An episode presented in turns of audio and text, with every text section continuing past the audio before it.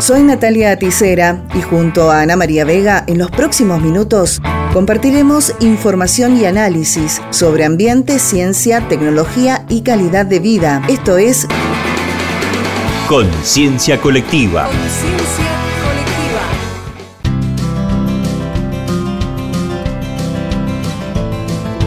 Bienvenidos y bienvenidas. Hoy tenemos interesantes propuestas en torno a cursos y capacitaciones que el INTA nos acerca a conciencia colectiva. Por un lado, se llevará a cabo un ciclo de enfoques y tecnologías para trabajar en agroecosistemas.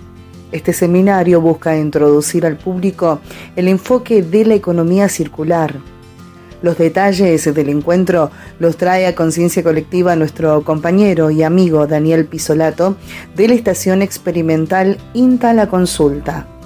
Muy buenas tardes. Bueno, queremos eh, invitar a los que escuchan esta radio, a conciencia colectiva, a poder participar de un ciclo, de un taller sobre enfoque y tecnologías para trabajar en agroecosistemas eh, desde una mirada de la economía circular, cómo trabajar en los agroecosistemas para sobre todo, bueno, todos aquellos que estén vinculados a los sistemas productivos eh, agropecuarios de la región que puedan participar. Es una charla virtual eh, por Zoom el día jueves 11 de agosto, el próximo jueves de 9 a 11 de la mañana y bueno, eh, pueden inscribirse y pasar al Zoom de, INTA y buscarlo.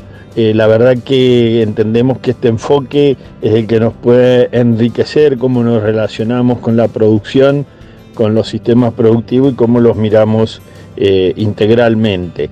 Esto desde INTA, la consulta, estamos promocionándolo, si bien eh, se realiza virtualmente, como decíamos, y es desde Santa Fe. Pero nos parece una metodología muy interesante, están los desafíos de cómo implementar este enfoque de economía circular en la producción agropecuaria. Cabe destacar que estas actividades son gratuitas para todo público y será transmitida por Zoom para la participación de toda la comunidad del país. Además, sumamos un taller muestra dinámica de poda en nogal mecanizada, organizado también por INTA, la Coordinación de Extensión Cambio Rural y Frutos Secos Mendoza. Esta actividad es presencial orientada a profesionales en la materia. Se realizará el viernes 12 de agosto a partir de las 9.30 en la finca Surgente de Facio, en Tunuyán. Para participar deberán llenar un formulario que encontrarán en las redes sociales de INTA, sino también se pueden comunicar con la producción de conciencia colectiva y lo compartimos.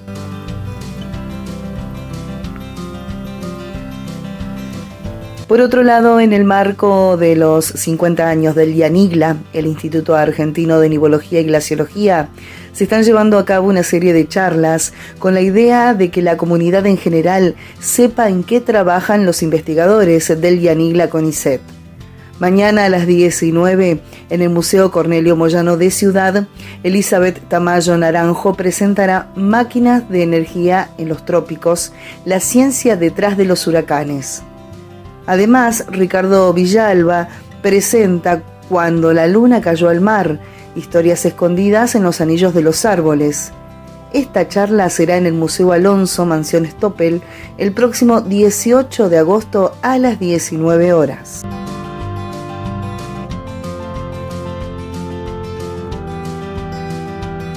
Ahora la información nos lleva a Santa Fe, donde la multisectorial Humedales Rosario planteó a través de un comunicado una problemática que lleva años, como es la quema en territorios de humedales, la cual no solo repercute en la visual de quienes transitan por la zona, sino que hablamos de un daño ambiental de importancia en la región.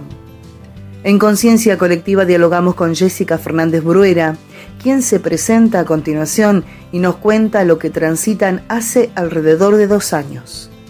Hola a todos y todas, mi nombre es Jessica Fernández Bruera, soy parte de la multisectorial Humedales de Rosario y hoy les quiero contar un poco qué es lo que está pasando acá con respecto a los humedales y las consecuencias de las quemas. hace ya dos años, desde eh, el 2020, principios del 2020 hasta ahora, que tenemos una serie de quemas en el territorio del humedal que comparten las provincias de Buenos Aires, Entre Ríos y Santa Fe, que se han ido grabando por el contexto que estamos viviendo con respecto a la sequía. Estos incendios, estos focos de fuego, eh, son cada vez más grandes, son repetidos en los mismos territorios y no tienen control o tienen muy poco control de parte del Estado.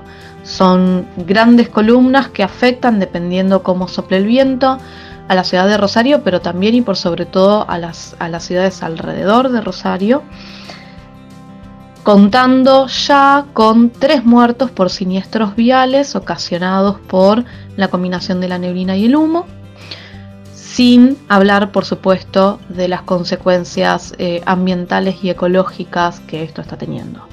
Estos focos de fuego se dan en, lo que podríamos decir dos contextos que están interrelacionados entre sí.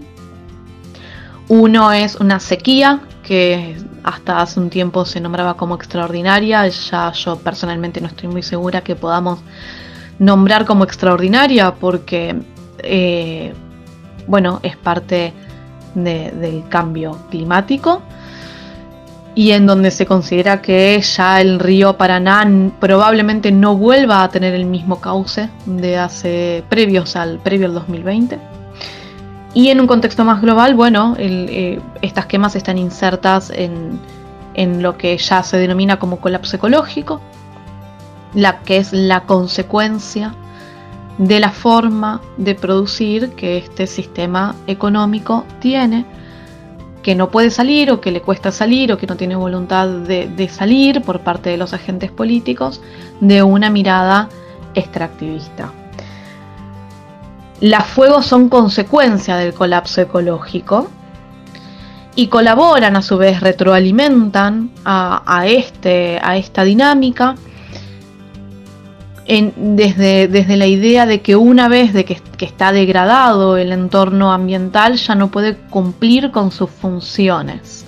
Es decir, ya no puede colaborar con tener agua potable, ya no puede colaborar con que tengamos agua dulce, ya no puede colaborar con acción fundamental en Santa Fe, por ejemplo, con la regulación de las inundaciones. Los humedales son elementos fundamentales en la regulación de inundaciones.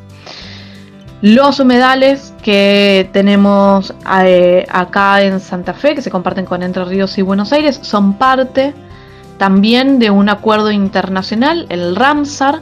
En Mendoza también existen dos grandes humedales que están dentro del acuerdo internacional del Ramsar, que justamente reconoce la importancia fundamental en un ambiente, en, el medio ambiente de los humedales, y, e insta a los gobiernos firmantes a cuidarlos, protegerlos y tener lineamientos básicos con respecto a estas áreas. Las consecuencias ambientales son importantes porque hablamos de un espacio único y fundamental para el ecosistema. Jessica Fernández Bruera nos explica su importancia. Además nos cuenta de las acciones que tomaron los gobiernos que deberían intervenir en pos de la protección de estos sectores. Las consecuencias ambientales no son solamente la pérdida de biodiversidad, que un humedal esté dentro del acuerdo Ramsar significa que fue identificado como un espacio único, ya sea por la fauna o la flora que le habitan, porque no pueden encontrarse en otros lugares o porque son espacios fundamentales para la, procreación. Las consecuencias ambientales no, son solamente la pérdida de la flora y fauna, mm, tienen que ver en este contexto con eh, el retroceso de un espacio que asegura literalmente la vida, que asegura el agua potable, vuelvo a repetir, eh, que asegura el, aire, que asegura la regulación del agua, que básicamente es, sustento para la gente eh, que vive en este espacio.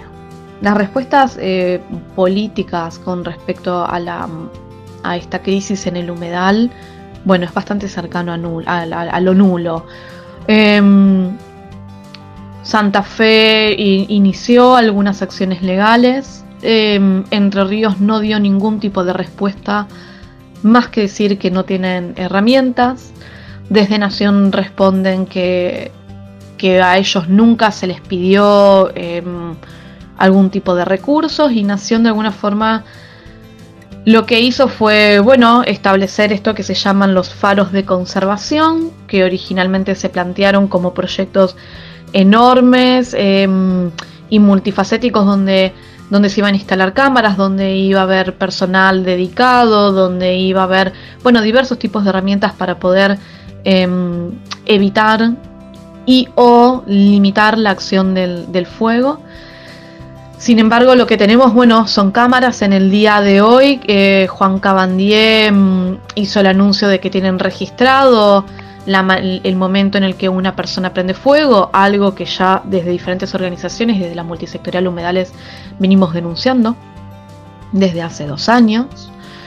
Em, pero por fuera de esto, la posición del federalismo que tiene el Estado Nacional hizo que, bueno, que se le dé luz verde a la absoluta inacción de los gobernantes tanto de, Santa Fe como de Entre Ríos, porque no hay que olvidar que si bien la mayor parte, el mayor porcentaje de fuegos están dentro de la provincia, el territorio de la provincia de Entre Ríos, también hay responsabilidad del gobierno de Santa Fe.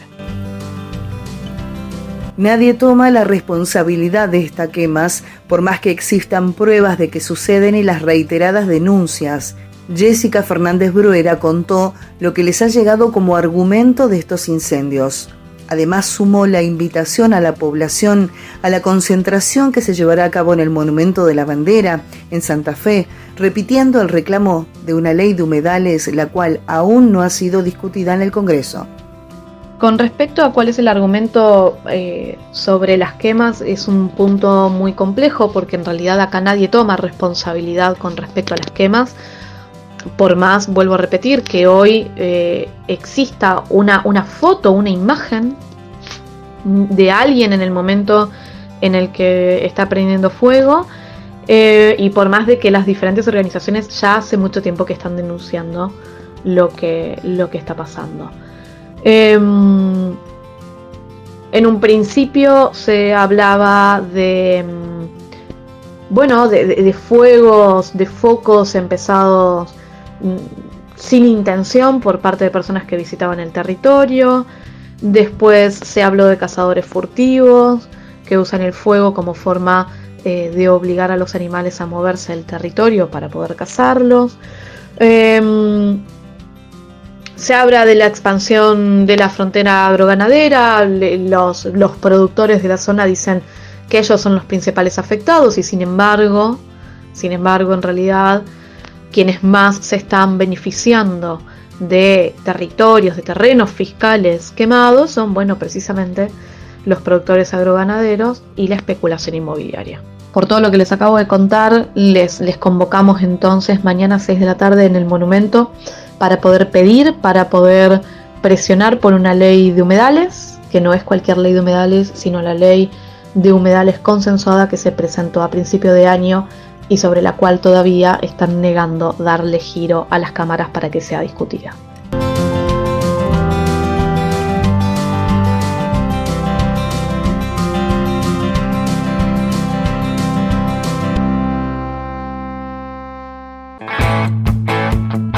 Esto fue Conciencia Colectiva.